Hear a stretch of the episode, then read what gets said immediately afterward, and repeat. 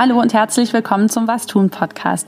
Hier sprechen wir einmal im Monat mit Aktivistinnen und Aktivisten darüber, wie wir als Linke nicht nur kämpfen, sondern auch gewinnen können. Wir, das sind Inken Bermann und Valentin Isen. Wir diskutieren beide viel über politische Strategie und wir machen jetzt diesen Podcast, um diese Überlegungen mit euch zu teilen. Heute sprechen wir über Flucht und Menschenrechte. Ja, Inken, Dir war es ja ein besonderes Anliegen, dass wir heute über dieses Thema sprechen. Magst du vielleicht zu Beginn einfach nochmal ganz persönlich teilen, warum dir das so wichtig war?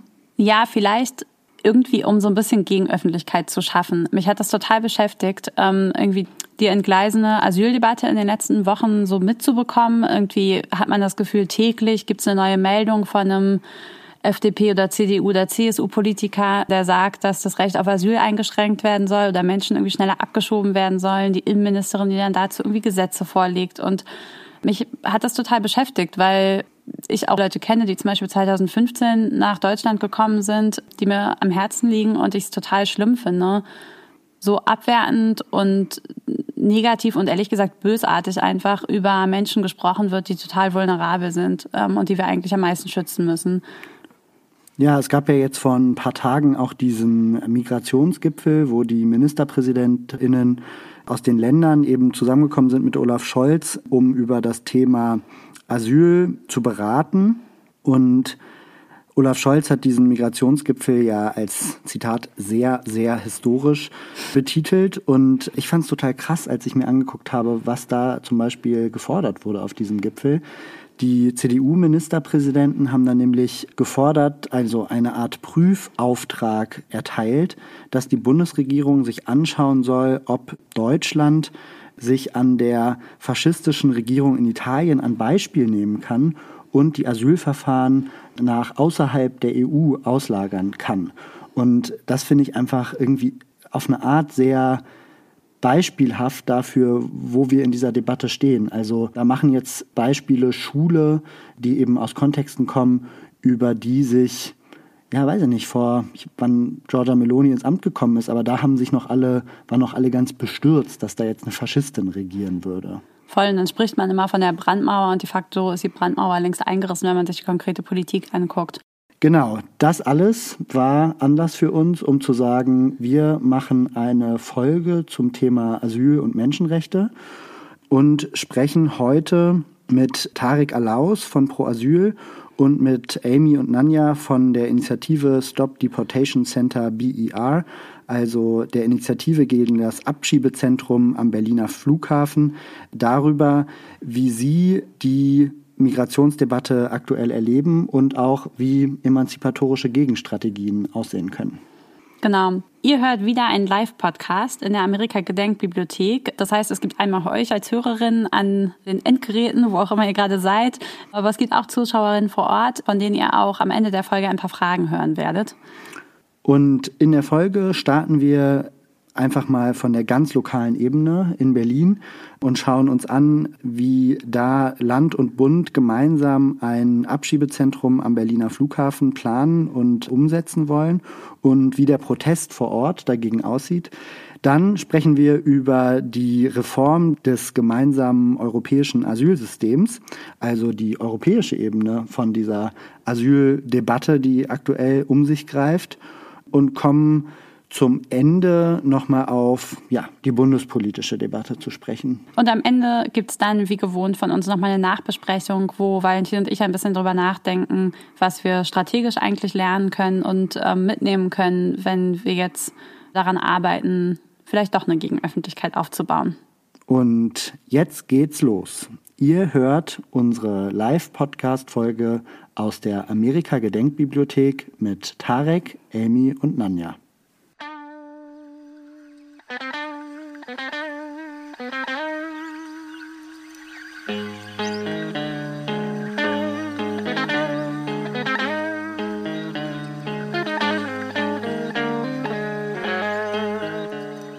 Dann würde ich sagen, starten wir einfach mal in die Diskussion. Es wäre, damit die HörerInnen und auch die Menschen im Zuschauerraum alle euch vielleicht so zum Start der Debatte erstmal ein bisschen näher kennenlernen. Ingen hatte ja schon ein paar Schlagworte gesagt, aber eben noch bisher sehr knapp. Erzählt doch mal vielleicht, ja, ein bisschen ausführlicher, wer ihr seid und was euch politisiert hat. Und Tarek, vielleicht magst du mal starten. Ja, gerne. Hallo Valentin. Hallo Inken. Danke für die Einladung. Mein Name ist Tarek Laus. Ich arbeite als flüchtlingspolitischer Sprecher von Pro Azul. Und ja, das ist eine echte Arbeitsstelle. Davon bekomme ich Geld und bezahle ich Steuer auch. Bin in Deutschland seit 2015, bin über die Balkanroute hierher gekommen damals und war in diversen Initiativen aktiv in Deutschland, beziehungsweise habe auch Initiativen und Bewegungen mitgegründet, wie die Seebrücke damals. Vom Bildungsher bin ich Jurist mit dem Schwerpunkt Völkerrecht und das setze ich auch in meiner alltäglichen Arbeit um im Bereich Flucht und Migration. Vielen Dank, Tarek. Amy, magst du weitermachen? Ich bin Amy, ich bin von der Initiative Abschiebezentrum BER Verhindern. Wir haben wir waren maßgeblich an der Organisation des Stop Deportation Camps im Juni beteiligt. Und politisiert hat mich, glaube ich, also ich war eigentlich schon immer an Politik interessiert, also schon in der Schule und an äh, politischen Diskussionen, aber politisch aktiv werden wollte ich zur Zeit der Corona-Pandemie und da war mein Thema eher, also Sozialpolitik als Ganzes. Im letzten Jahr habe ich dann mit einer Freundin geredet, die auch politisch aktiv ist im äh, Bereich Migration und Flucht. Sie hat mir von Abschiebezentrum erzählt und von der Initiative und ich war auch irgendwie total, ich konnte kaum so wirklich fassen, was da alles passiert und was da gebaut werden sollte. Und dann habe ich angefangen, mich da mehr reinzulesen und bin dann der Initiative beigetreten. Ja, vielen Dank. Then, Nanya, maybe uh, you also want to introduce yourself and tell us a little bit about how you got politicized and what made you fight against this deportation center in Berlin Brandenburg. I think I got first politicized in Arbeitsgerecht like labor law in Germany. I was active in a group called Gorillas Workers Collective, which got famous 2019 to 2022. Most of the people who were working these jobs when these jobs came up were migrant workers even when migrants, let's say a refugee comes here, there are so many hurdles that the refugee has to go through. Like life is not easy. And I saw that firsthand when I was living in these like student hostels where like an, a Pakistani, Afghanistani dude would like open his room to uh, people who are also not finding places to live, like refugees, because of many reasons. They get out of a lager and it's not so easy to find a home in Berlin as is yeah and to see like five six people in a 12 square meter room trying to make things work like working conditions in all these like jobs are so horrible like not just in germany all across europe and i think you see this like of course i didn't need to be politicized in ber i thought like the um, like the schönefeld airport the uh, stop deportation camp was a really good opportunity for everybody from different avenues fields coming together. Okay, dann versuche ich mal, das jetzt einfach ein bisschen abgekürzt äh, zusammenzufassen, für alle, die praktisch die ausführliche Antwort auf Englisch nicht verstanden haben.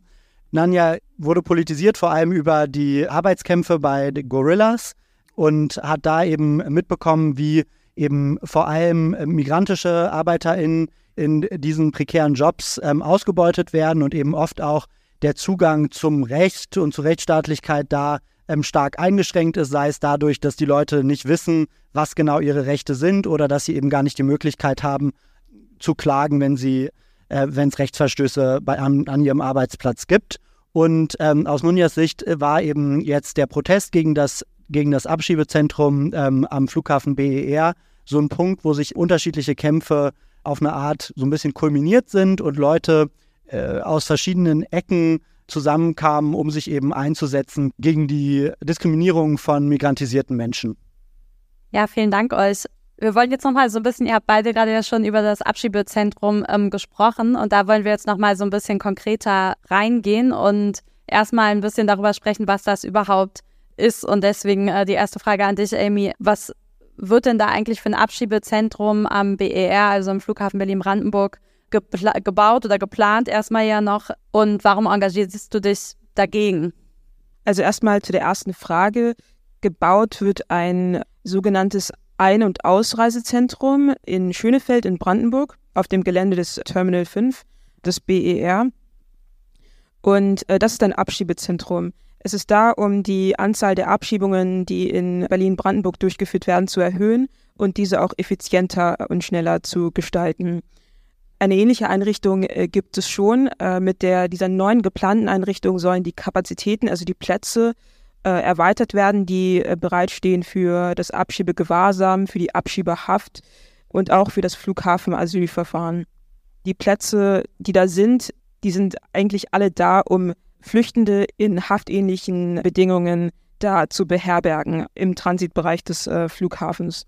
Was mich besonders abstößt tatsächlich ist dieses Flughafen-Asylverfahren, äh, wobei es sich um eine verkürzte Form des regulären Asylverfahrens, das man kennt, handelt, anders als beim regulären Asylverfahren, wo sich eine Person an eine staatliche Stelle wendet, eine, also sich meldet, sagt, dass sie einen Asylantrag stellen möchte, eine Aufenthaltsgestattung bekommt, in einem Ersteinreisezentrum aber untergebracht wird und erst da das alles eingeleitet wird, mit dieser Aufenthaltsgestattung ist sie auch berechtigt, soziale Hilfen in Anspruch zu nehmen und so. Und dann kann ein Asylantrag gestellt werden und sie wird darauf vorbereitet. Das geht über Monate. Anders als bei diesem Asylverfahren muss am Flughafen, wenn eine Person also mit dem Flugzeug einreist, muss diese Person sich sofort mit der Bundespolizei auseinandersetzen. Man stellt sich also vor, diese Person ist in einem psychischen Ausnahmezustand, flüchtet gerade, ist sofort mit uniformierten Menschen konfrontiert, uniformierten Menschen, mit denen man vielleicht schlechte Erfahrungen hatte aus dem Herkunftsland, muss die Asylgründe sofort schildern und das auch mehrere Male über diesen Prozess hinweg, darf während des gesamten Asylverfahrens den Transitbereich des Flughafens nicht verlassen, also wird in haftlich, haftähnlichen Bedingungen untergebracht. Und dieses Asylverfahren soll dann möglichst in zwei bis drei Tagen abgeschlossen werden, höchstens in 18 oder 19 Tagen.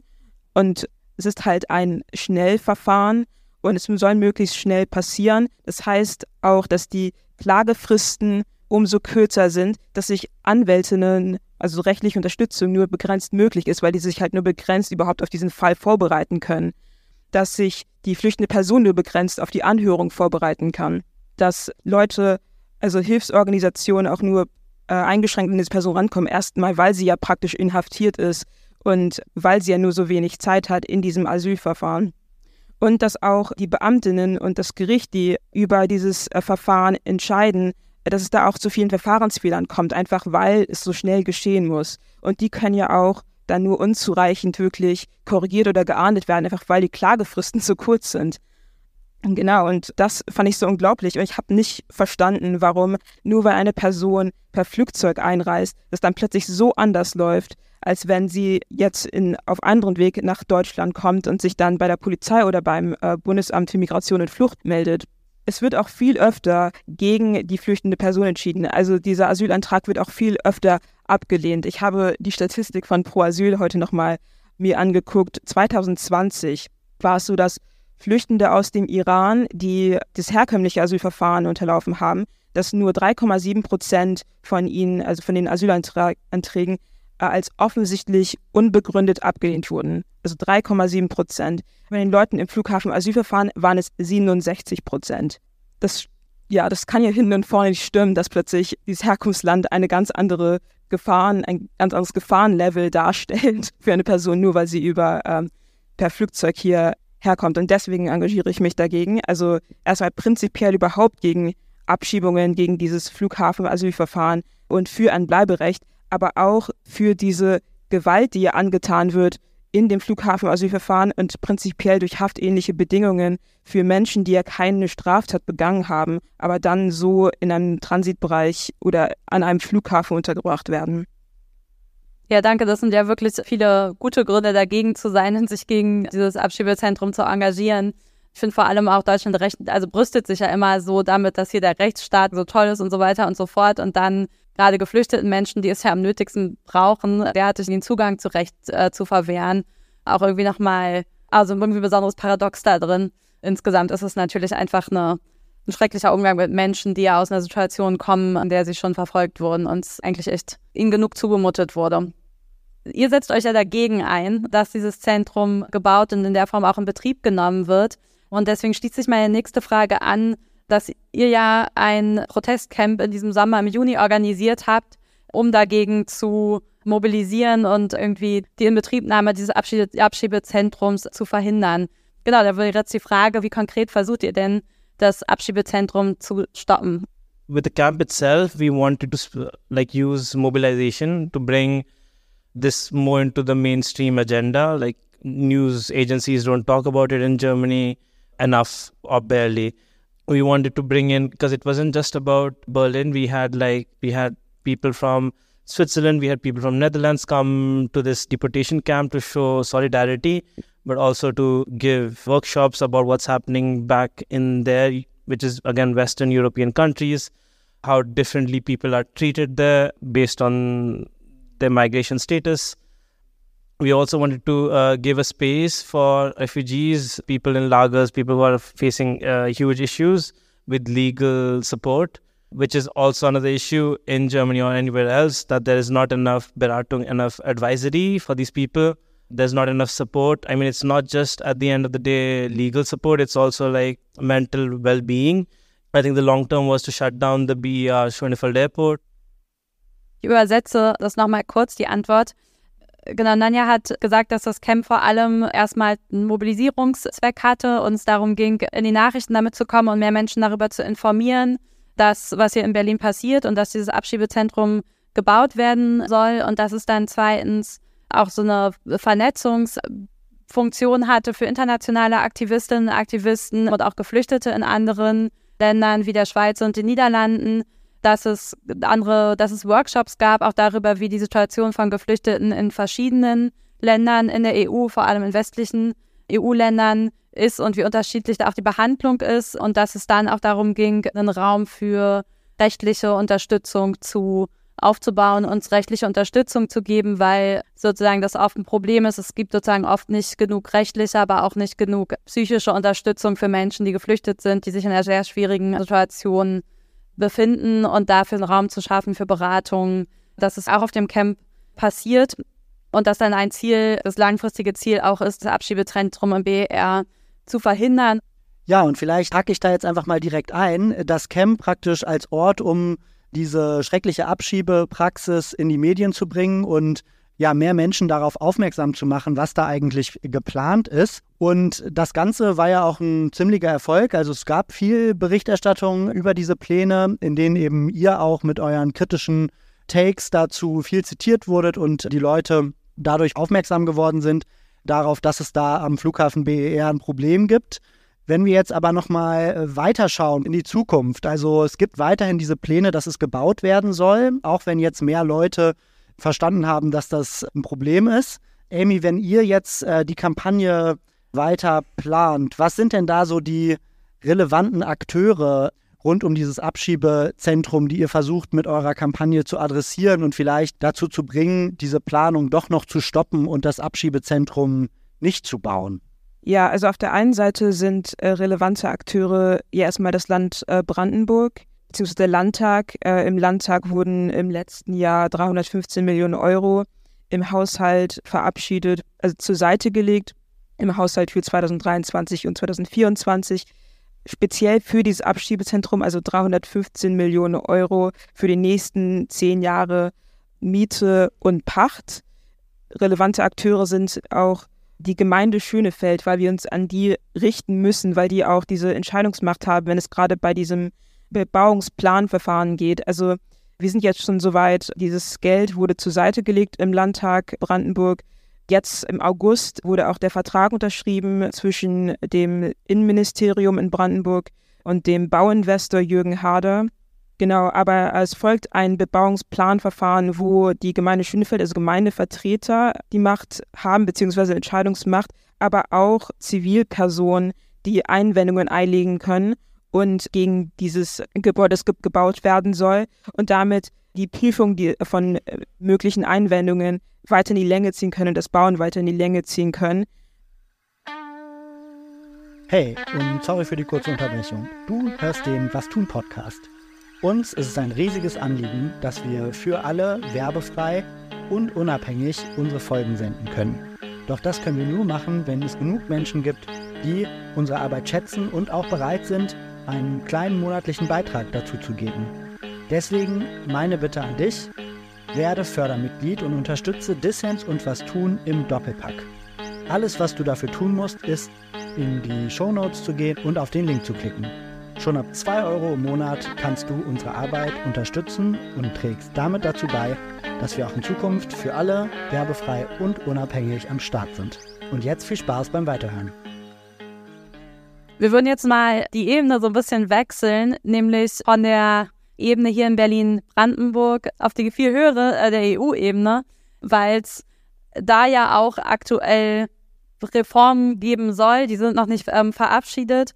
Aber im, in den letzten Monaten wurde viel über die Reform der GEAS, ist dann das, äh, die Abkürzung, die dann immer kommt, des gemeinsamen europäischen Asylsystems, gestritten. Und dann hat sich ja die äh, Regierung damit gebrüstet, dass sie jetzt es geschafft hat, auf EU-Ebene einen Kompromiss zu verhandeln, dem auch die östlichen EU-Länder zustimmen.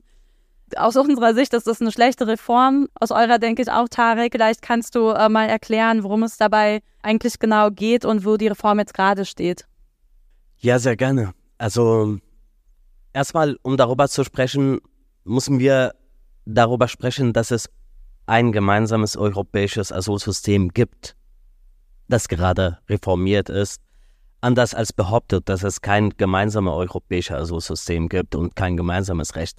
Nur das Problem ist, dieses Recht, was, was gerade auf europäischer Ebene besteht, wird nicht umgesetzt, weil es angeblich geflüchtete Menschen viele Rechte zuspricht. Und deswegen wird das überhaupt nicht umgesetzt. Also, wenn wir an den letzten Jahren ein bisschen denken, so Moria in Griechenland, die Aussetzung vom, äh, vom Recht auf Asyl ähm, an der polnisch-belarussischen Grenze, als die geflüchteten Menschen über Belarus ähm, gekommen sind, das sind alle Umgangsweisen, die dieses geltendes Recht gerade auf europäischer Ebene widersprechen.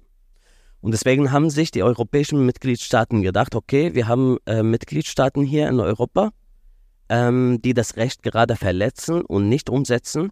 Wie können wir einigen, dass wir alle ein gemeinsames Asylsystem haben?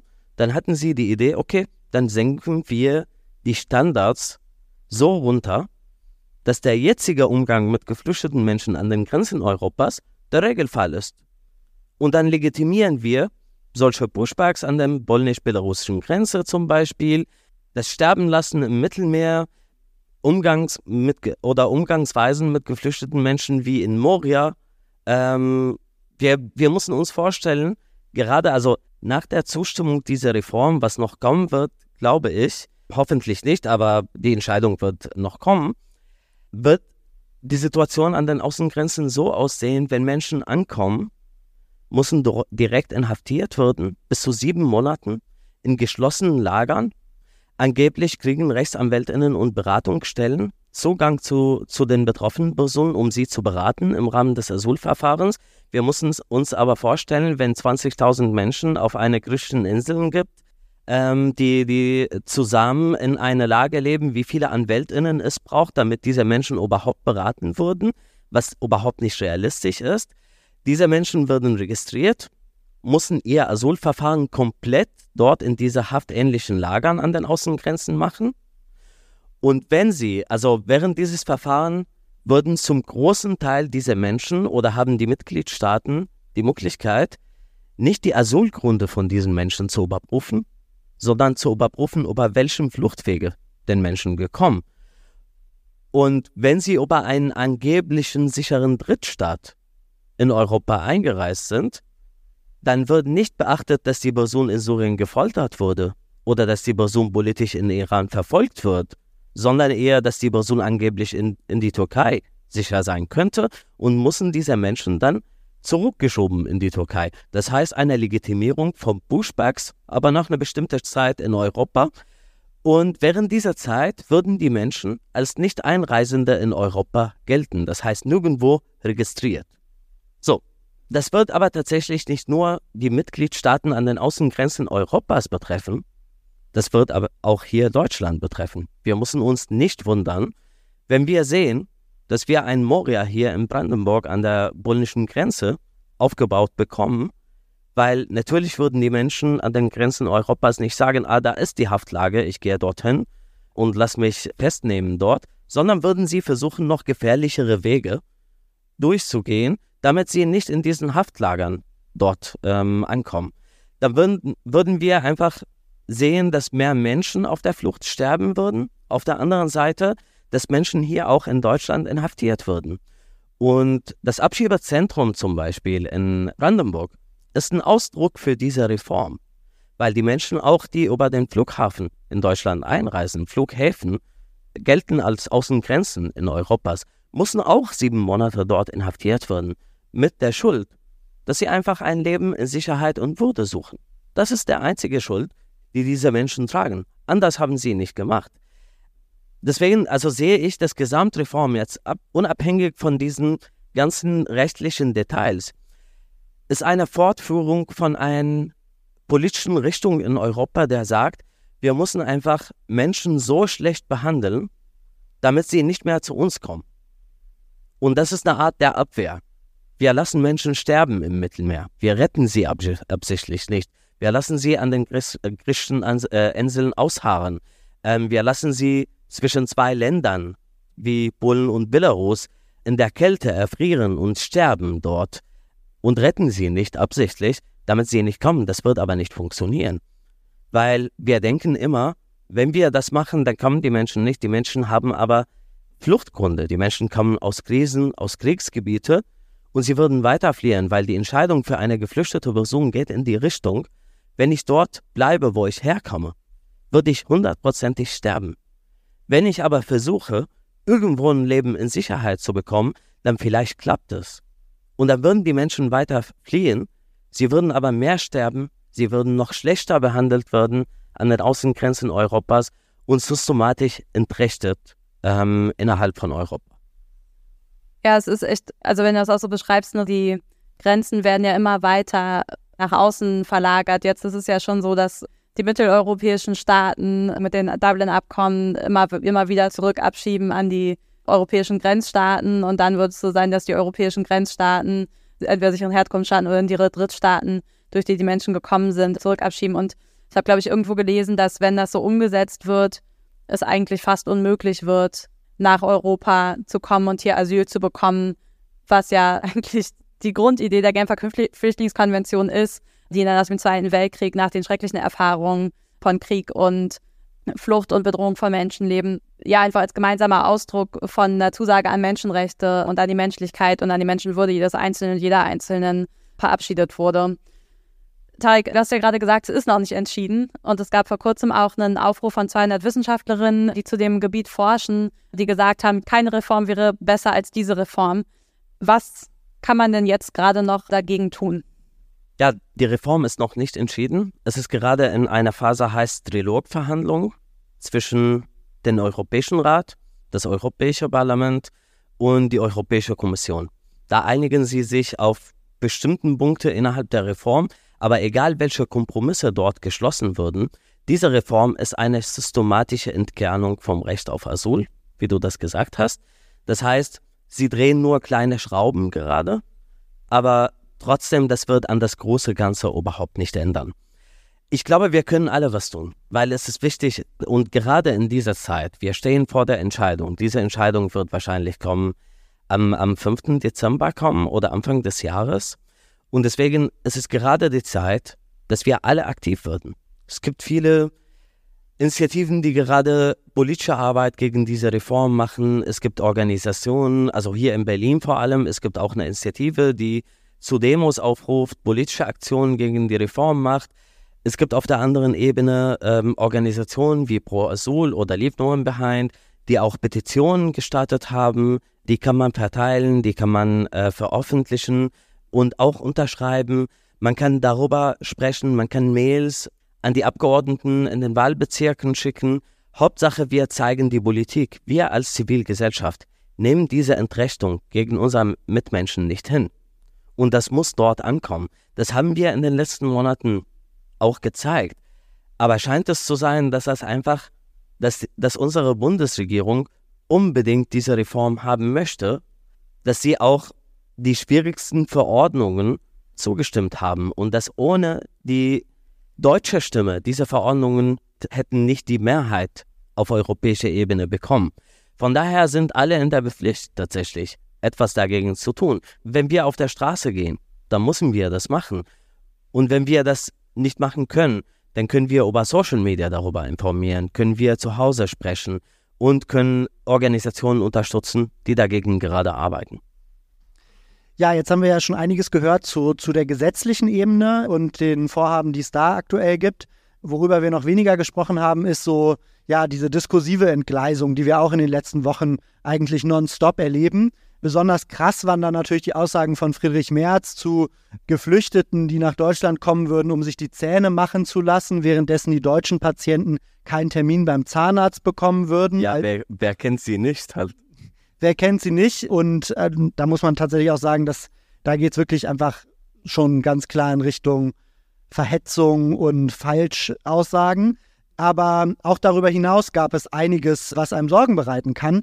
Beispielsweise Robert Habeck, der seine Partei auf moralisch schwierige Entscheidungen, Zitat, anfängt vorzubereiten. Oder aber Christian Lindner, der jetzt schon Momentum wittert, um einen neuen nationalen Grundkonsens beim Thema Asyl auf die Tagesordnung zu bringen.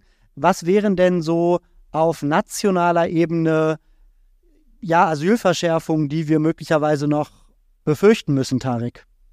Also erstmal, ich erlebe die Debatte gerade auch auf Bundesebene hier in Deutschland als eine sehr toxische Debatte, die in die Richtung geht, wir müssen Menschen abschieben, wir müssen alles tun, damit Menschen nicht hierher kommen.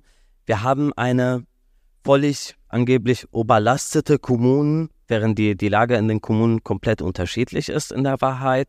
Und als wäre die Lösung für die Situation in den Kommunen, dass man Menschen abschiebt und sie deren Recht auf Asyl verwehrt an dieser Stelle, anstatt dass man die Kommunen wirklich unterstützt, dass man die Kommunen finanziert, dass man soziale Wohnungen aufbaut. Diese Debatte geht in die Richtung, dass das Versagen in der Sozialpolitik über Jahrzehnten jetzt auf den Schultern von, von geflüchteten Menschen getragen wird. Dass die fehlende Wohnraum, die schlechte Sozialpolitik, die gemacht wird, fehlende Schulplätze, fehlende Kitaplätze, alle würden als Schuld an geflüchteten Menschen gegeben. Und da sehen wir tatsächlich, also müssen wir vieles befürchten, leider. Und wir sehen auch Gesetze, Gesetzesentwürfe gerade auf Bundesebene, die auch in die Richtung gehen, dass Menschen inhaftiert wurden innerhalb von Deutschland in Abschiebehaft wie oder in Abschiebezentren wie das Abschiebezentrum in Brandenburg am, am Flughafen in Brand Berlin-Brandenburg und dass diese Fristen für die Inhaftierung noch verlängert würden. Also bisher mussten die Menschen ein paar Wochen dort bleiben. Das wird alles auf drei Monate verlängert oder noch mehr.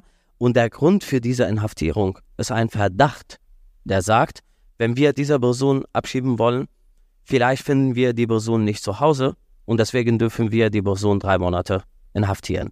Das ist eine systematische Entrichtung.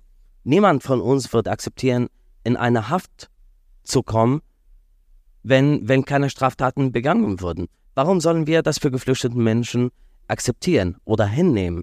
Und das ist tatsächlich die Debatte. Wir erleben Debatten über Clankriminalitäten und dass das einfach so krass hoch diskutiert wurde. Erstmal, wenn wir die Statistiken schauen, dann schauen wir, dass doch, also es gibt Clankriminalität, aber die Statistiken sind unter 1% von den Kriminalstatistiken in ganz Deutschland und darunter wurden befasst so Falschbarken von einer Person, die einen Nachnamen hat, wie einen angeblichen Clannamen hier in Deutschland.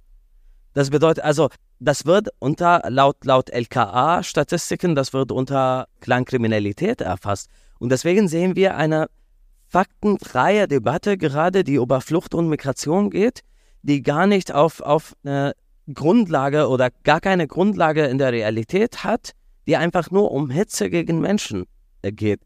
Und dagegen müssen wir alle was tun. Dagegen wir, haben wir alle eine Aufgabe. Und zwar zu schauen, was PolitikerInnen aus, äh, so, äh, so in, der, in der Öffentlichkeit sagen. Ob das stimmt oder nicht stimmt. Welche Organisationen machen welche Faktenchecks gegen diese Aussagen. Und zu versuchen, das zu verbreiten, weil wir erleben eine Spaltung in dieser Gesellschaft aufgrund dieser, dieser falschen Fakten, die aus der Politik rausgehen. Und leider, das war früher eine Sache, die die AfD macht, Gerade machen allen demokratischen Parteien gegen, gehen in diese Richtung mit der Hoffnung, dass sie Stimmen von der AfD nehmen. Sie merken aber, dass die Menschen nicht eine Alternative für, für Deutschland mit Substanz, wie Friedrich Merz die CDU benennt, wählen würden, sondern würden sie das originale AfD wählen. Die Menschen brauchen keine Kopie. Und wenn wir so den Diskurs weiter nach rechts treiben, dann treiben wir unsere Gesellschaft komplett nach rechts. Du hast jetzt gerade beschrieben, wie die Debatte äh, im Grunde nach rechts rückt und ein Slogan, der da immer wieder genannt wird, ist ja auch so ein, das 2015 darf sich nicht wiederholen. Und was dabei immer vergessen wird, ist, dass es eigentlich 2015 erstmal riesig große Solidarität aus der Zivilgesellschaft mit Geflüchteten gab und ganz, ganz viele Menschen, die sich mit und für Geflüchtete engagiert haben. Und wir haben uns im Vorfeld der Diskussion äh, gefragt, im Kontext der aktuellen Debatte, warum ist es eigentlich so schwer, aktuell Menschen für die Rechte von Geflüchteten zu mobilisieren? Wir haben ja in der Vergangenheit schon große Proteste erlebt, wie ausgehetzt in Bayern oder unteilbar hier in Berlin. Was, was glaubt ihr denn, warum es gerade so schwer ist, eine, so, so einen Schwung von links auch in die gesellschaftliche Debatte für Asyl und Menschenrechte zu bringen? Ich kann vielleicht an der Stelle weitermachen. Ich bin 2015 nach Deutschland gekommen und ich glaube, 2015 darf sich auf jeden Fall nicht wiederholen. Aber im Sinne davon, 2015 für geflüchtete Menschen bedeutet viel Leid, bedeutet Tage und Nächte in europäischen Wäldern, versteckt von europäischen Grenzpolizei, damit sie keine Gewalterfahrungen an den europäischen Grenzen machen, bedeutet viele Menschen, die im Mittelmeer gestorben sind und an den Grenzen Europas. Und genau das darf sich nicht wiederholen und nicht wie die Politik das meint. Ich würde einfach sagen, die Gesellschaft ist müde, auf jeden Fall. Wir haben mehrere Krisen erlebt, die Pandemie, Ukraine-Krieg, viele weitere Krisen. Wir erleben einfach eine sehr schlechte soziale Politik, die in die Richtung geht, dass die Reichen mehr reicher würden und die Armen mehr armer würden. Wir erleben Ausgrenzung in der Gesellschaft und zwar nicht nur von geflüchteten Menschen, sondern von vielen anderen Gruppen in unserer Gesellschaft. Und jeder Person ist einfach mit seiner eigenen Betroffenheit beschäftigt. Wir vergessen aber das große Ganze. Dass alle Kämpfe, die wir gerade in der Gesellschaft führen, unter einen Klassenkampf gehen. Und genau da muss unser Fokus sein. Die Krise, die wir gerade erleben, ist eine soziale Krise. Es gibt keinen fehlenden Wohnraum, weil Geflüchtete hierher kommen, sondern weil die Politik keine soziale Wohnungsbau unterstützt. Es gibt keine fehlende Schulplätze, weil, weil Geflüchteten gekommen sind, sondern eher, weil die Politik die, die Schulplätze nicht massiv ausweitet. Und genau müssen wir das in den Fokus rücken und diese sozialen Fragen nochmal stellen und dafür kämpfen, dass die Sozialpolitik ganz anders aussieht. Wir haben erlebt im letzten Jahr, es war mucklig, 100 Milliarden Euro für Verteidigung als Sondervermögen im Bundestag zu entscheiden. Wir fragen uns aber, warum entscheidet die Politik sich nicht für eine 100 Milliarden für Sozialpolitik als Sondervermögen in Deutschland, damit sowohl die Kommunen für die Aufnahme von geflüchteten Menschen unterstützt würden, aber auch für den Auf Ausbau von Infrastrukturen. Diese Kommunen, die über die Jahre kaputt gespart wurden, und da muss einfach der Kampf sein. Das ist, glaube ich, ein total wichtiges Stichwort ähm, in dem Zusammenhang, sowohl die sozialen Kämpfe, aber halt ganz konkret auf so einer bürokratischen Ebene auch die Finanzierung von Kommunen, die ja in Deutschland die meisten dieser sozialen ähm, Angebote stellen und die einfach strukturell unterfinanziert sind auf Bundesebene war man ja nie wirklich gut vorbereitet auf viele Flüchtende, die kommen und hier wohnen und arbeiten und sich integrieren möchten und Sprache lernen möchten. Man hat sich nie wirklich darum gekümmert, äh, nachhaltige oder robuste Infrastruktur aufzubauen, um das möglich zu machen. Und das kommt jetzt wieder zurück jetzt, wo wieder viele äh, Menschen hierher kommen und Hilfe brauchen, dass diese Infrastruktur wieder fehlt. Die Kommunen sind jetzt wieder, ihnen fehlt wieder Geld, sie haben keine Plätze, um äh, Geflüchtete zu beherbergen. Man sieht Bilder, wie äh, Leute in, in Turnhallen schlafen und so, weil nie wirklich ein starkes Interesse daran bestand, dafür zu sorgen, dass man für so etwas bereit ist. Und jetzt gibt man Geflüchteten dafür die Schuld. Genau, also das äh, darin sehe ich ein Problem, dass wir, also dass durch die Politik, die gemacht wurde in den letzten Jahren, wir im Prinzip sozusagen den Weg für Rechte bereitet haben, ihnen Bilder geben, die sie jetzt benutzen können, um in der Gesellschaft wieder sozusagen Hass, ja, Hass zu schüren gegen Geflüchtete. Und ein konkretes Problem in Kommunen ist ja auch, ihnen fehlt das Geld. Und es gab ja einen Bund- und Ländergipfel im Mai, wo äh, Ministerpräsidenten im Kanzleramt zusammenkamen mit Nancy Faeser und die Finanzierung von Geflüchteten, also die Finanzierung von Kommunen zur Beherbergung und Integration von Geflüchteten besprochen haben. Was da aber als Lösung angeboten wurde, war erstmal nicht genug Geld und es war Abschiebung. Genau. Und dieses Vorhalten von wir, das Abschiebung oder dass es zu viele Geflüchtete gäbe, das ist gar nicht das Problem. Aber dass Abschiebung jetzt als Lösung angeboten wird, äh, das ist das Problem. Hallo und sorry für die kurze Unterbrechung. Ihr hört den Was tun Podcast. Und wenn euch gefällt, was ihr hört, dann drückt doch jetzt auf Abonnieren in eurem Podcatcher. Wir haben in letzter Zeit öfter das Feedback bekommen, dass man uns gerade auf Spotify nicht mehr gut findet. Wenn ihr keine Folge verpassen wollt, dann geht einfach jetzt in euren jeweiligen Podcatcher, drückt da auf Abonnieren oder Folgen und aktiviert auch auf Spotify diese Glocke, damit ihr auf jeden Fall die neuen Folgen immer mitbekommt und wieder dabei seid, wenn es heißt, was tun. Und jetzt viel Spaß beim Weiterhören. Unser Podcast heißt Was tun und das ist deshalb auch immer die Frage, mit der wir schließen, einfach um allen Menschen, die jetzt hier zugehört haben und sich sagen, das ist ein super wichtiges Thema, ich würde gerne aktiv werden oder Leute, die den Podcast hören und sagen, ich möchte mich auch gegen Abschiebezentren engagieren, aber ich wohne nicht in Berlin, sondern irgendwo anders. Wo kann ich anfangen? Genau, deswegen möchten wir euch jetzt zum Abschluss einfach nochmal fragen, vielleicht könnt ihr alle, die wollen von euch, einfach in zwei kurzen Schlagwörtern oder ein, zwei Sätzen sagen, was sind die Sachen, wo ihr sagt, da könnten Menschen, wenn sie jetzt aktiv werden wollen, anfangen. Amy, vielleicht als erstes an dich. Ganz kurz, man kann natürlich immer unserer Initiative beitreten, wenn man sich für Bleiberecht einsetzt und gegen die Abschüttungspolitik Europas und Deutschlands. Man kann als Zivilperson Einwendungen einlegen im Beba Bebauungsplanverfahren äh, der Gemeinde Schönefeld, also der, bei der Gemeinde Schönefeld für dieses Abschiebezentrum. Und ich denke, das Wichtigste ist, was wir am meisten brauchen gerade, ist, dass die Information oder dass überhaupt das Wissen darüber, dass sozusagen Wissen darüber entsteht und dass man ein Bewusstsein dafür entwickelt, was gerade in Berlin-Brandenburg passieren soll, was da gebaut werden soll und was da für Verfahren, also das Flughafen-Asylverfahren, das kannte ich auch nicht, äh, bevor ich der Initiative wirklich beigetreten bin. Diese Sachen, glaube ich, müssen raus und die, darüber muss man informieren. Und ich denke, auf Social Media gibt es Sharepics darüber, auf unseren Social Media Kanälen, aber wahrscheinlich auch auf anderen. Man, es gibt Artikel von Frag den Staat, RBB. Wenn wir einfach darüber mehr informieren, was da erstmal für Skandale passiert sind äh, bei der Auftragvergabe mit Jürgen Hader und äh, dem Innenminister Michael Stübgen, aber auch äh, was dieses Flughafen-Asylverfahren ist, was das für ein unfaires Asylverfahren ist. Ich denke, dann hätten wir sehr viel gewonnen.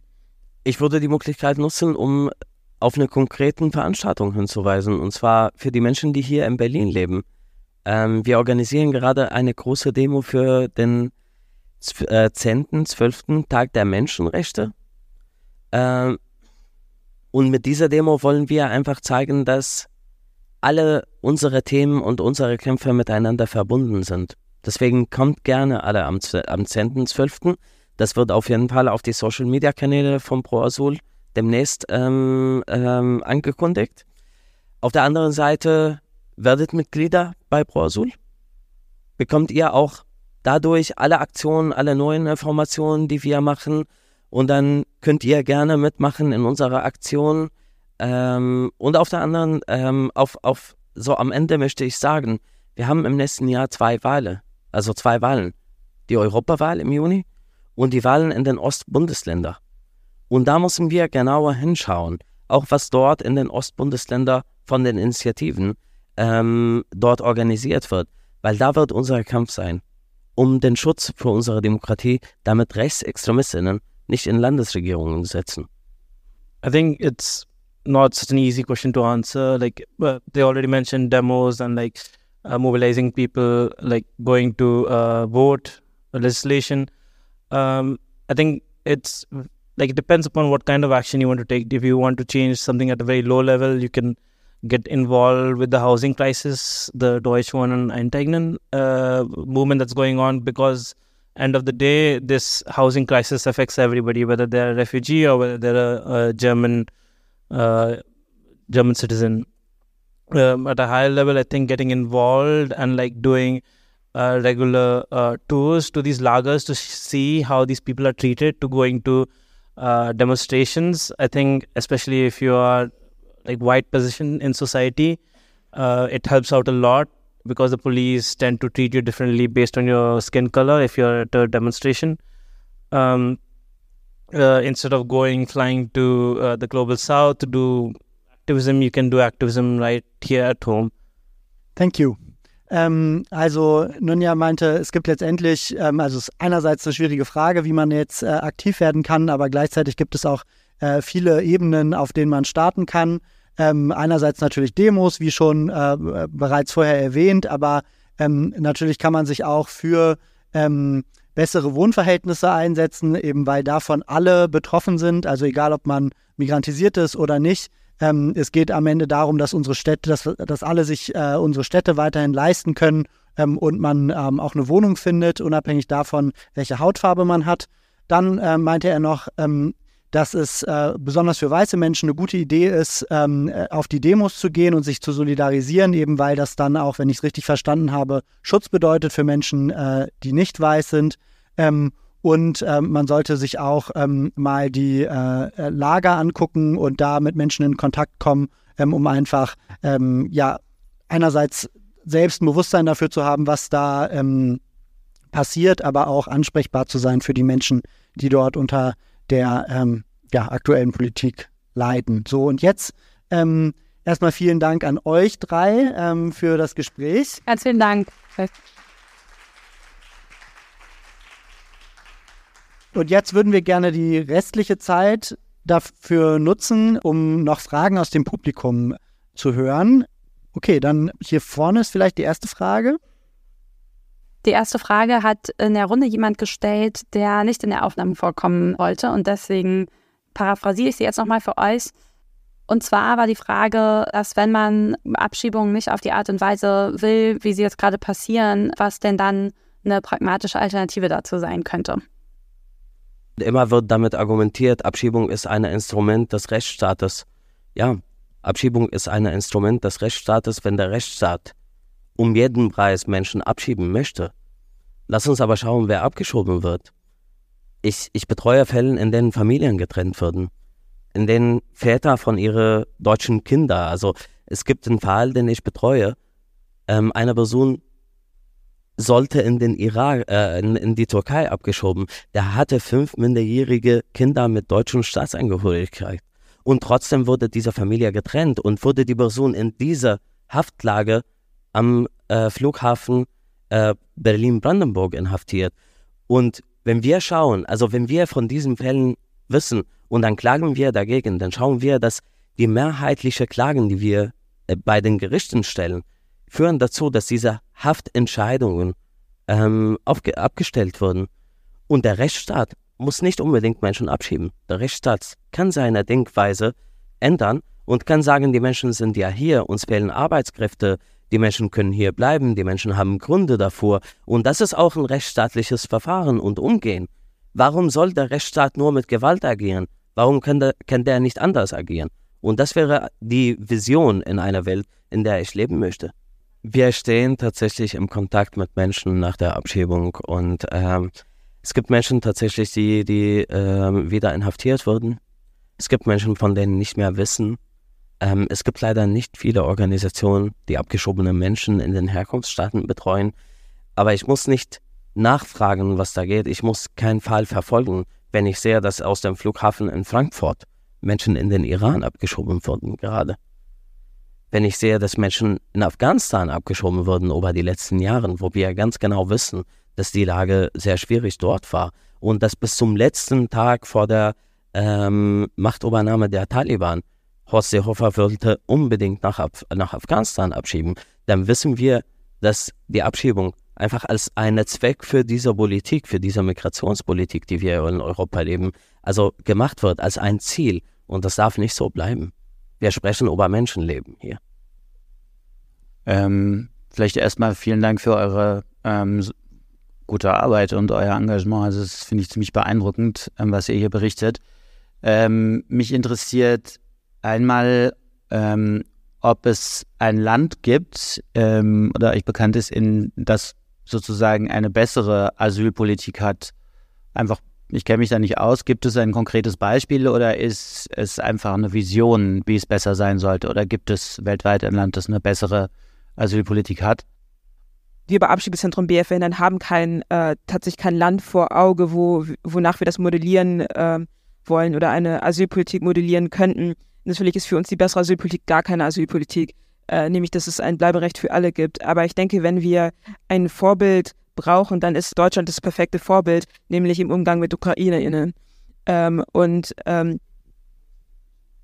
äh, die wurden ja durch die Bank tatsächlich hier äh, angenommen und die hatten auch die konnten teilweise sich den äh, Wohnraum selbst aussuchen, wenn sie schon Verwandte hier hatten. Und das äh, trifft ja auch auf Leute zu, die aus anderen Ländern hier flüchten, äh, hierhin flüchten. Die haben auch vielleicht schon Verwandte in Deutschland, müssen aber dann in Aufenthaltszentren. Warum?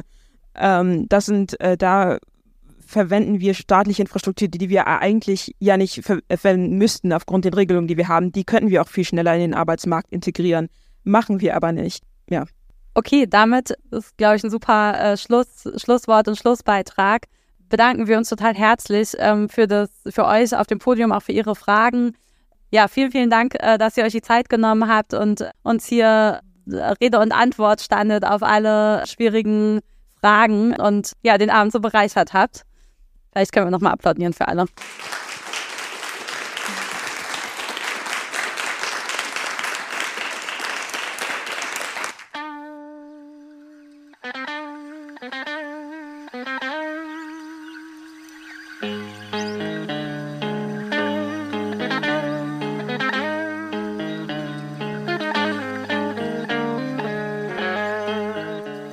Valentin, jetzt haben wir das ganze Gespräch gehört und auch die Fragen aus dem Publikum. Was bleibt denn bei dir so zuerst hängen?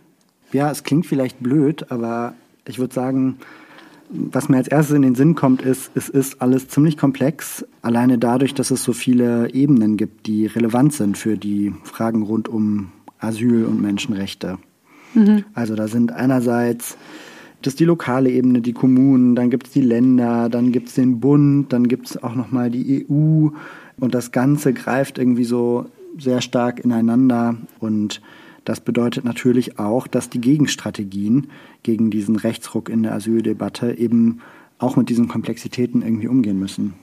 Ja, was waren denn so Überlegungen, die du jetzt im Anschluss an das Gespräch noch hast, Inken, zu dieser Frage von Komplexität und so vielen, diesem Gewirr an Zuständigkeiten auf eine Art auch?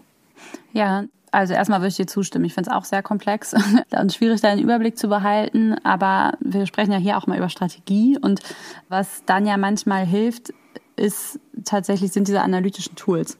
Und eins davon ist eine Akteursanalyse. Und ich fand in den Antworten von Amy hat man das ziemlich stark gemerkt, dass die vom BR-Zentrum, Abschiebezentrum verhindern, da eine ziemlich umfassende äh, Akteursanalyse gemacht haben. Also auch demnach, was sie uns schon im, im Vorgespräch erzählt hat, haben die einen sehr, sehr guten Überblick darüber, wer da zuständig ist, wer vielleicht noch was verhindern kann. Sie hat uns im Vorgespräch auch erzählt, dass sie zum Beispiel auch geguckt haben, an wen können sie sich richten, damit da noch was verhindert werden kann. Und dass sie zum Beispiel ziemlich klar, mit manchen müssen sie gar nicht reden. Also es gibt CDUler, die sind total wichtig darin gewesen, das auf den Weg zu bringen, die das Ganze vorhaben.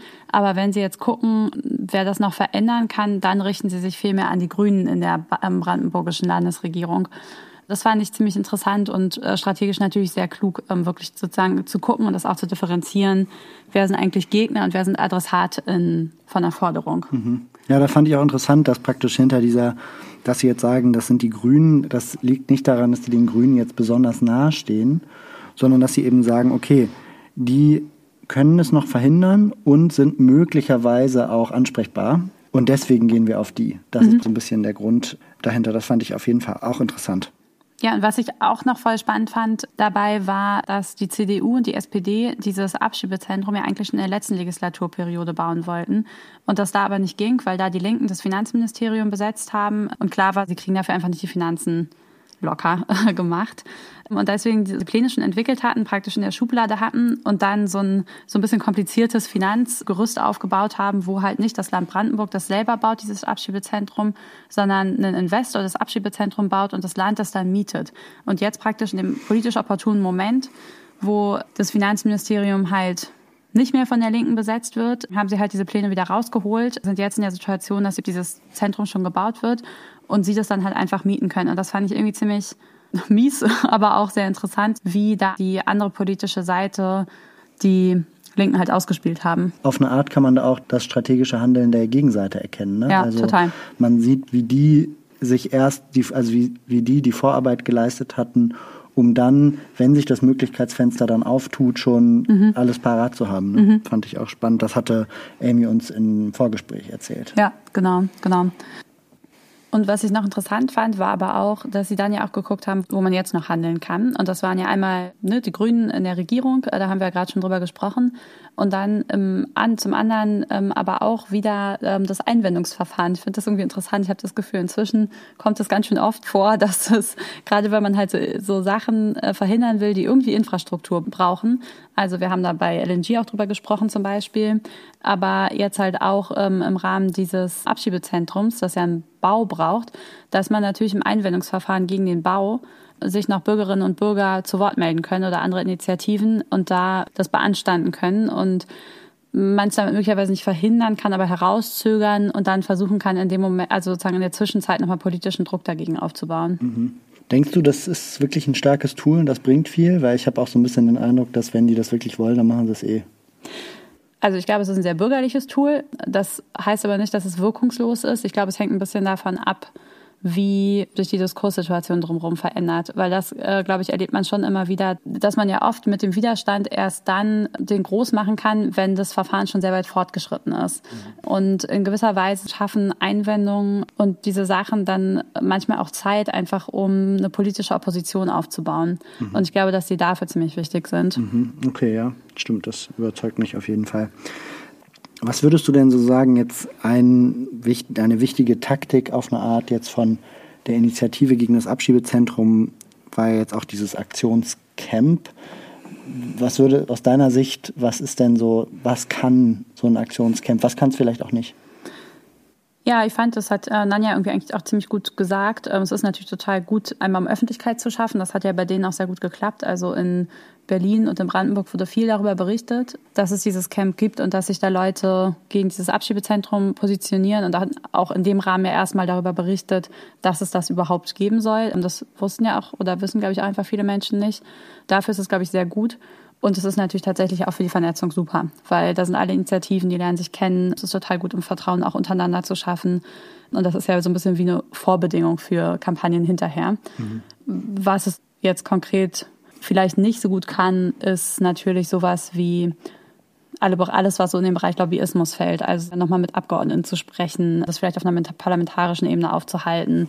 Das sind natürlich Sachen, die so ein bisschen außerhalb dessen liegen. Und Aktionscamp selber ist jetzt auch noch keine mehrere tausend Leute große Demo. So dafür kann es, glaube ich, auch eher ein Startpunkt sein. Mhm. Das heißt, es ist was, was wir eigentlich so am Anfang von Mobilisierung, was da immer eine starke Wirkung hat. Also ne, man versammelt auf eine Art so eine Szene mhm. und dann auch meistens ja entweder eine Aktion oder eine Demo und so. Ja. Und das ist dann oft so der Anfang für weitere Kampagnenaktivitäten, die irgendwie darauf dann auch noch folgen ja mhm. oft. Ne? Also ich kenne das jetzt zum Beispiel auch aus der Klimabewegung, mhm. diese Aktionscamps und da ist es ja oft auch, man schart so ein bisschen seine Leute um sich, oder? Ja, schon. Und dann, also, ne, wenn man sehr lange Kampagne macht, ist es natürlich auch zwischendurch immer wieder gut, um so ein bisschen ein, Gefühl dafür zu kriegen, dass man viele ist, so einen Ort zu haben, sich zu treffen und Sachen zu äh, besprechen und ja auch manche, äh, um strategische Entscheidungen zu fällen, muss man die auch oft länger vordiskutieren. Und dafür sind natürlich diese Treffpunkte super wichtig. Inken, du hattest gerade aber auch noch ein anderes Stichwort angesprochen, nämlich parlamentarische Arbeit und was man da noch machen kann.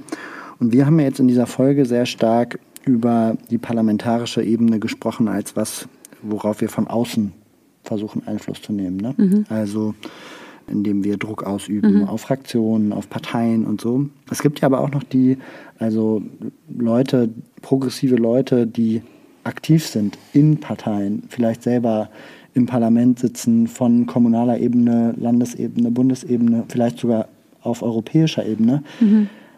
Was würdest du denn sagen, was sind denn da so Sachen, die die Leute da machen können? Weil also meine Erfahrung ist, wenn man mit den Menschen spricht, die haben auch oft das Gefühl, dass ihnen irgendwie die Hände gebunden sind, weil die gesellschaftliche Debatte auf so eine bestimmte Art läuft oder die Mehrheitsverhältnisse mhm. auf eine bestimmte Art verteilt sind oder sie unter Druck gesetzt werden von einer wachsenden Oppositionspartei und ne, also so diese ganzen Sachen. Ja, also voll schwer zu sagen. Also auf eine Art und Weise natürlich GEAS scheitern lassen. Also das können genug, wenn es genug ParlamentarierInnen sind, können die das machen. Aber man kann natürlich sozusagen auch in den eigenen Fraktionen dafür nochmal Lobbyarbeit leisten, dass es halt am Ende nicht der große Gewinn ist, auch für die Grünen nicht zu sagen, man hat es jetzt endlich hingekriegt, eine Reform auf EU-Ebene zu schaffen, wenn das de facto heißt, man schwenkt sozusagen auf den extrem migrationsfeindlichen Kurs der Ost-EU-Länder um. Das ist, glaube ich, schon natürlich die Macht, die ParlamentarierInnen haben, ist ihre Stimme am Ende in Regierungsentscheidungen und die entsprechend zu nutzen. Das gilt ja genauso für ähm, Asylrechtsverschärfungen auf deutscher Ebene, als auch mhm. auf der nationalen Ebene.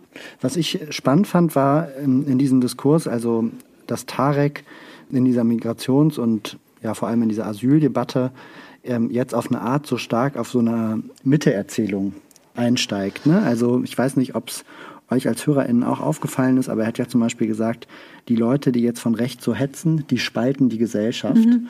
Und äh, dass es praktisch eine Gefahr ist. Und ich würde sagen, da hat er auch kommunikativ ist da irgendwie strategisch total viel drin, wovon man lernen kann. Denn gerade so ein Flucht- und Asyldiskurs, der funktioniert ja oft darüber, dass man die Geflüchteten als die anderen praktisch mhm. darstellt und dann so unsere Gesellschaft gegen die. Und mhm. ich fand, Tarek hat sehr gut herausgearbeitet, wie eben auch so eine rechte Hetze ähm, nach innen die Gesellschaft weiter polarisiert und mhm. spaltet. Ich meine, wir sind eine Einwanderungsgesellschaft und da fand ich es super schlau, mhm. das auch nach vorne zu stellen. Mhm. Also einerseits, weil es wahr ist, aber es ist ja immer die Frage, was von dem, was wahr ist, stellt man nach vorne. Ja, ja, total. Und ich fand, dass Tarek da auch noch einen zweiten guten Punkt gemacht hat, nämlich, dass man vor allem gute Sozialpolitik braucht, damit auch die Asyldebatte die Bevölkerung nicht spaltet, weil oft dann ja eine, so eine Konkurrenzerzählung aufgemacht mhm. wird. Die überlasteten Kommunen, die können sich jetzt nicht um alles kümmern, die Kitas und so weiter und so fort.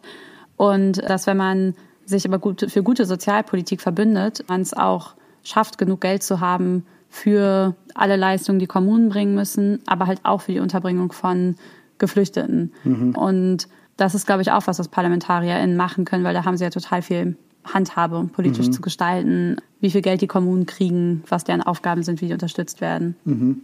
Das heißt, auf eine Art könnte man sagen, jetzt auch als strategisches Learning aus der Folge, dass es total viel Sinn ergibt, das nach vorne zu stellen. Ne? Also mhm. diese Gegenspaltung einerseits, mhm. also auch unteilbar war ja auf eine Art so eine mhm. Art Framing, ja. dass man sagt, ne, hier das spielt ja auf einen ähnlichen Aspekt an, alleine dieser Name unteilbar, mhm. wie äh, gegen, gegen die Spaltung und dass man eben versucht, den Diskurs umzulenken von diesem Nullsummenspiel. Mhm. Es gibt nur so und so viele Kita-Plätze und entweder die Flüchteten kriegen die oder unsere Leute. So ein bisschen so stumpf läuft ja der Diskurs, mhm. könnte man sagen. Sondern dass man eben versucht zu sagen, okay, wir brauchen jetzt eine Investitionsoffensive in den Kommunen, um das gute Leben für alle möglich zu machen ja. und so das nach vorne zu stellen. Also sich nicht verwickeln zu lassen in diesem Nullsummenspiel, was die Gegenseite versucht, einem aufzuzwingen, habe ich den Eindruck. Das ist was, was ich als ganz wichtig erlebt habe in der Debatte und eben auch man könnte sagen, dass die Migrationsdebatte auch ein Ablenkungsmanöver der Regierung ist, um nicht sprechen zu müssen, um diesen Sparhaushalt, der gerade verabschiedet wird. Ja. Und dass da unsere Aufgabe als progressive Zivilgesellschaft eben ist, den Finger in die Wunde zu legen. Ne? Voll, voll. Und sich davon auch nicht ablenken zu lassen. Also manchmal denke ich auch, das ist ja total, totales Kalkül von rechten PolitikerInnen, auch immer wieder diese Situationen zu erzeugen, in denen Kommunen zu wenig Geld haben und dann sie sagen können, die Geflüchteten, die sind jetzt alle zu viel. Und in gewisser Weise darf man sich da nicht immer so ins Boxhorn jagen lassen oder nicht immer so über jedes Stöckchen springen, was einem hingelegt wird, sondern dass wir da auch selber setzen können, worüber wir eigentlich sprechen und wie wir auch über einfach Ressourcen sprechen, die wir halt für das Sozialsystem, den Sozialstaat einsetzen wollen. Mhm. Ja, vielleicht ist das eine gute Überleitung zu unserem letzten Punkt, mhm. nämlich der Frage, wie wollen wir eigentlich diese Debatte von links aus führen? Was sind eigentlich mhm. auch unsere Horizonte da drin? Ja. Einerseits so sehr utopisch gedacht und andererseits aber auch vielleicht ein bisschen realpolitischer, weil am Ende geht es natürlich auch darum, dass wir nicht nur in den Utopien uns verlieren mhm. und da reinträumen, sondern eben, dass wir auch sagen, wie es konkret gehen könnte. Mhm. Magst du da vielleicht noch was zu sagen, Inken? Ja, ich glaube, also es kam ja auch im Gespräch auf, dass natürlich der utopische Horizont, vor dem wir das, diese Debatte führen, für uns als Linke immer No Borders ist, weil das einfach klar ist, dass man irgendwie, dass es rassistisch ist, als weiße Menschen oder weißes Land auch anderen Menschen, die meistens äh, People of Color sind, irgendwie vorschreiben zu wollen, wo sie sich aufhalten können oder nicht. Und manchmal hilft es aber, glaube ich, in der Debatte nochmal, manchmal auch eine Stufe tiefer nochmal zu gehen, auf das, worum es uns eigentlich realpolitisch geht. Mhm. Weil das, glaube ich, manchmal für viele Menschen ist, glaube ich, diese Idee von Open Borders sehr abstrakt oder schwierig sich vorzustellen, weil die einfach im Nationalstaat leben und der Nationalstaat sich halt über ein Territorium und Grenzen definiert. Da, dabei muss man ja sagen, de facto, wenn man einen deutschen Pass hat, lebt man schon so eine, in so einer Art Open Border Welt. Das stimmt. das stimmt. Und ich glaube, wenn man dann auf das guckt, was realpolitische Punkte vielleicht sind, ähm, über die man nochmal reden kann, dann muss man, glaube ich, einfach nochmal viel über sichere Fluchtwege sprechen und auch darüber, dass wenn man halt auch diesen rechten Punkt zum Beispiel aufnimmt, dass man Schleppern das Handwerk leben will, ne, dass man dann halt sagen muss, okay, da muss man sichere Fluchtwege schaffen. Das finde ich auch einen ganz wichtigen Punkt. Also dieses Schleppern, das Handwerk legen, das ist ja was, das sagen ja alle PolitikerInnen. Mhm. Also wirklich von Grün bis AfD, mhm. die Schlepperbanden und so weiter. Wir kennen es. Und gleichzeitig ist es ja ein total verlogener Diskurs, weil gleichzeitig, das haben wir ja auch von Amy gehört, die Leute, die mit dem Flugzeug kommen, das heißt mhm. über einen sicheren mhm. Fluchtweg, die äh, in Verfahren gesteckt werden, wo sie eine viel schlechtere Chance haben, tatsächlich anerkannt zu werden ja. als äh, Asylsuchende. Mm, und dass man auf eine Art da den Frame des Gegners ernst nimmt. Mhm. Ihr wollt den Schleppern das Hand weglegen? Mhm. Okay. Und dann die Konsequenz darauf aufzeigt, die eben da in dem Fall dann der sichere Fluchtweg ist über den Luftweg. Ja, genau. Ich glaube, als letzten Punkt ist, glaube ich, eine, eine Erzählung, die man auch nochmal aufgreifen kann, ist diese Einwanderung in die Sozialsysteme. Weil das ja immer ist, wovor rechte PolitikerInnen womit die versuchen, so Angst zu machen. Hm, ja, also ich erinnere mich da zum Beispiel auch an dieses äh, von der CDU, der deutsche Pass darf nicht verramscht werden. Das war so ein bisschen ne, deren Take. Ach, richtig absurd. Aber eigentlich ist es ja so, es hatte Tarek, glaube ich, im Vorgespräch gesagt, dass 200.000 Menschen in Deutschland pro Jahr einen Asylantrag stellen und wir einen Fachkräftemangel von 400.000 Menschen haben und dass eigentlich man auch sagen könnte, Nee, genau diese Einwanderung in die Sozialsysteme, das ist das, was wir Leuten anbieten müssen, weil wir sind total angewiesen darauf, dass sie herkommen mhm. und Teil von diesem Land werden sollen, was wirklich sonst nicht viel, nicht viele Selling Points hat. Es ist sehr das rassistisch. Das Wetter ist schlecht.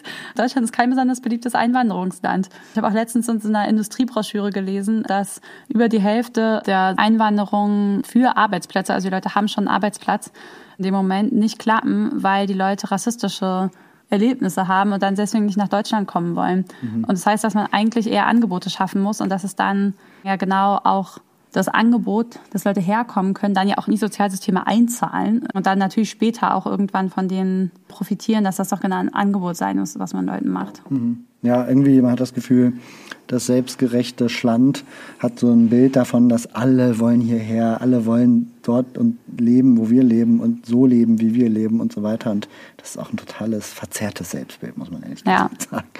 Total. Mythbuster. No one wants you. ja, na gut. Mit dem Punkt, glaube ich, schließen wir erstmal die Nachbesprechung. Es sind, glaube ich, noch viele Punkte offen. Es ist einfach ein komplexes und vor allem großes Thema in Deutschland wo viel zu tun ist. Aber ja, vielleicht schaffen wir es ja hin, den Diskurs irgendwie auch noch zu drehen. Wir hoffen, wir konnten euch ein paar interessante Punkte mitgeben, an denen ihr weiterdenkt in euren politischen Zusammenhängen und wünschen euch eine gute Zeit. Bis zum nächsten Mal, wenn es wieder heißt. Was tun. Tschüss. Tschüss.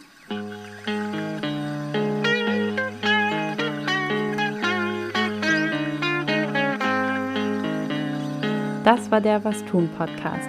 Konzept und Redaktion Valentin Isen und Inken Bermann. Schnitt Julian Schlumberger. Die Musik kommt von Richard Waterman.